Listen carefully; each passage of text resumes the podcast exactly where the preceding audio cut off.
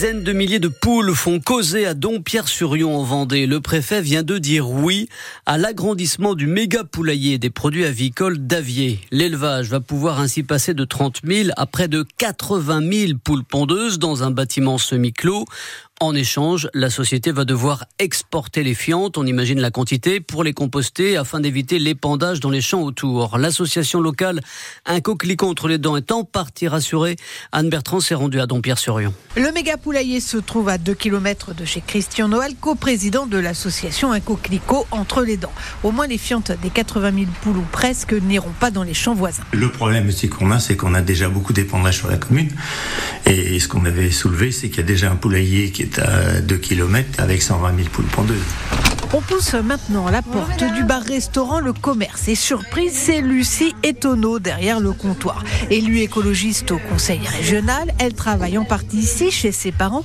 Pour elle, la décision du préfet n'arrive pas par hasard. C'est une décision qui tombe en plein conflit sur l'agriculture, colère du monde agricole. Maintenant, de telles fermes-usines avec une telle densité, ça pose question sur les modèles économiques, ça pose question sur le bien-être animal. Et les habitants de Dompierre, qu'en pensent-ils de ce projet de méga poulailler En plein milieu d'après-midi, il n'y a pas un client dans le bar. Alors on a posé la question à Marie, la maman de Lucie et Ils ne se sentent pas spécialement concernés. Ou bien ils en ont après les écolos. Les écolos euh, veulent toujours faire des barrages, les écolos euh, veulent toujours se battre pour empêcher. Mais en vrai, les clients au comptoir tournent toujours autour du même sujet. C'est le pouvoir d'achat. Reportage France Bleu Loire-Océan d'Anne Bertrand à Dompierre-sur-Yon. Un homme de 58 ans s'est tué seul au volant de sa voiture vers 20h30 hier soir à Rouge, près de Châteaubriand. Il était éjecté de son véhicule à l'arrivée des secours qui n'ont rien pu faire. Autre accident de la route mortel hier matin en Vendée à Saint-Hermine, un choc entre deux voitures vers 9h30 sur la départementale 948. Une femme de 58 ans est décédée. Deux autres personnes ont été grièvement blessées.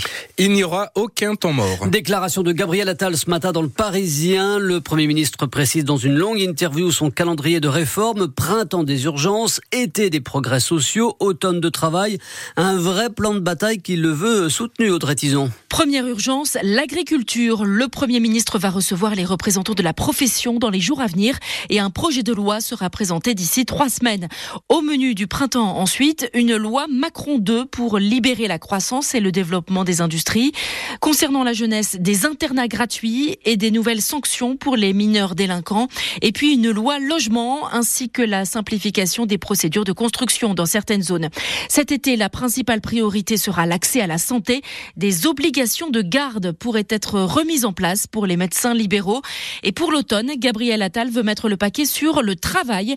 Généralisation progressive des 15 heures d'activité pour les allocataires du RSA et nouvelle réforme du marché du travail. Tandis que les écoliers découvriront le choc des savoirs et les dédoublements de cours pour les 6e et les 5e. L'hommage national à Robert Badinter, l'ancien garde des Sceaux, se tiendra mercredi midi au ministère de la Justice à Paris. Autre hommage rendu ce matin à Hervé No, le maire de Rosé, qui s'est suicidé il y a deux ans. Ce sera à 11h au cimetière de la Classerie à Rosé. Depuis le 22 janvier, 450 navires pêchant dans le golfe de Gascogne, dont une centaine en Pays de la Loire, sont bloqués au port. Des bateaux de plus de 8 mètres de long pour l'essentiel, qui ont donc interdiction de pêcher jusqu'au 20 février afin d'éviter les captures accidentelles de dauphins. La décision du Conseil d'État avait, on s'en souvient, suscité la colère des pêcheurs, marailleurs, grossistes. France Bleu Loire-Océan a voulu voir les conséquences dans les poissonneries. Pour se fournir, Guylaine Barrault, à Beauvoir-sur-Mer, doit multiplier les criers. Ça va, on arrive à avoir quand même du choix. Mais on a des manques quand même ben, sur la sole, le merlu, ça empêche moins, donc ben, le prix est un peu plus élevé. Le merlu, ah ben là on arrive à les vendre à 12, 12 14 euros le kilo. En principe, 5, 6, 7. Vous êtes finalement pas les plus, les plus touchés Non, moi, je pense plus ben, aux grossistes, ben, aux, ceux qui vendent en crier. Il y en a qui sont en chômage partiel parce que ben il n'y a pas assez de poissons pour tout le monde. Puis ben, les pêcheurs, forcément, parce que bon, ben un mois à quai, il n'y a rien qui rentre. Hein, en espérant qu'ils aient euh, le dédommagement comme prévu.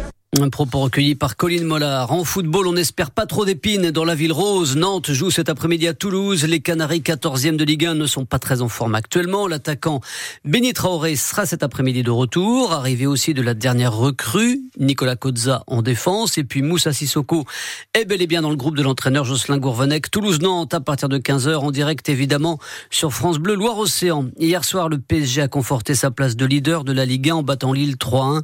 Même score de lance face à Toulouse, Strasbourg. En Ligue A de volleyball, Nantes-Rosé l'a emporté 3-7 à 2 hier au Plessis-Robinson. Défaite en revanche de Saint-Nazaire sur le même score à 7. Enfin, notre littoral reste en vigilance orange aux vagues submersions. Le pic de la marée haute, c'était à 5h36 ce matin. Loire-Atlantique et Vendée, il est passé, mais ça continue de souffler. On reste donc prudent en bord de mer.